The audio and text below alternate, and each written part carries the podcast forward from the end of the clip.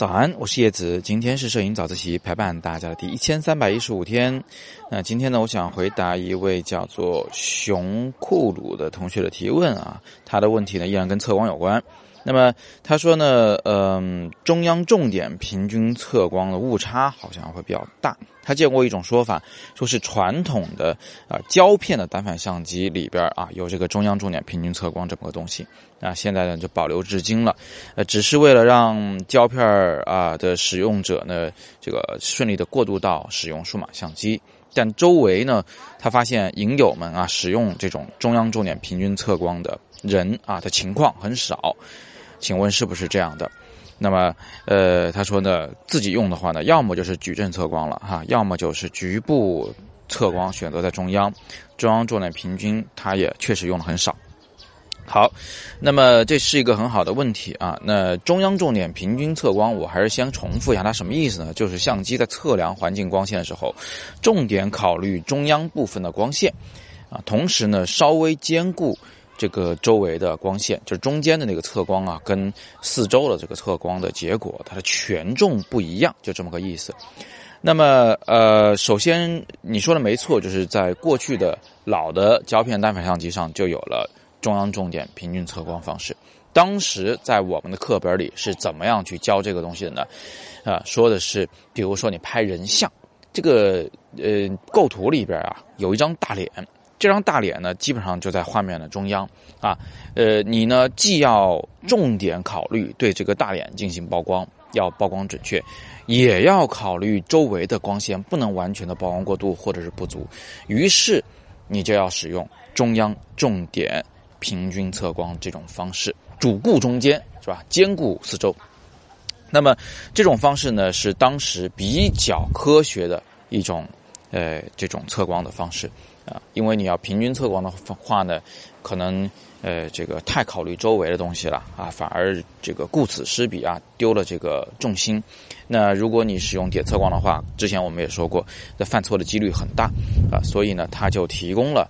中央重点平均测光确实有这么个说法啊，那么呃现在呢我们呃用的比较多的确实是矩阵测光或者是说啊这个所谓的分区测光智能化的测光方式，因为相机可以更了解我们啊人的使用意图，从而呢不容易犯大错，这个也是对的。但是有一点，就你说呀，你有时候会选择这个局部测光。就是只考虑正中央的测光结果，对旁边不管不顾，呃，那么这一点呢，跟我的使用习惯不一样啊。我呢，可能，呃，局部测光和中央重点平均这两者比较而言呢，我可能还是更喜欢中央重点平均。呃，我觉得它还是比局部测光要可靠一点，因为它好歹还能顾及一点周围的东西。所以呢，我的使用习惯是绝大部分时候用智能化的分区或者矩阵啊这些测光方式。要么呢，我就是用点测光，呃，那中间的这个什么局部测光、中央重点平均测光这几种中不溜的方式呢，我都用的比较少。但是我还是要重复一下，点测光其实我自己也用的非常非常少。一呢是很少有必要去使用，第二呢是我们这个用点测光的啊使用条件比较苛刻啊，使用难度比较大，风险比较大。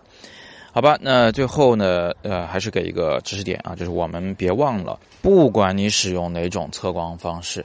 啊，不管你是矩阵测光还是中央重点平均、局部测光、点测光，不管你使用哪一种，你始终都可以在相机测量的光线基础上加上曝光补偿啊这么一个选项。你可以靠增加曝光补偿让画面变亮，减少曝光补偿让画面变暗。也就是说呢，我们呃在相机自动化的、智能化的测完光线以后，它给出这个建议值以后，你还是可以人为的参与，告诉相机在它的估算下。要如何修正曝光结果？所以这样一来的，我们就始终能得到一个自己满意的曝光结果了。好，那今天我们就先聊这么多啊！大家有更多摄影问题，依然欢迎在底部向我留言，我会尽力为你解答。我还是那句话啊，咱们底下有一个绿色二维码，扫描进去以后是有问必答平台，我是百分百回答你问题的。那么通过微信私信我同学呢，啊，你们可能不会每个人都有这个熊库鲁同学这么好命啊。不是每个人都能得到我答复，因为我学生实在太多了。咱们在网易云课堂已经超过五十万的学生了，呃，加我微信的人也很多，所以很可能会漏过你的问题啊。所以呢，你要想找到我，最容易的就是底部绿色二维码摄影自习室里面啊，百分百回答。其次是呃这个摄影早自习底下留言，我有这个绝大部分的几率看到你的问题，但是也不一定有功夫每个都回答。然后才是微信的私信。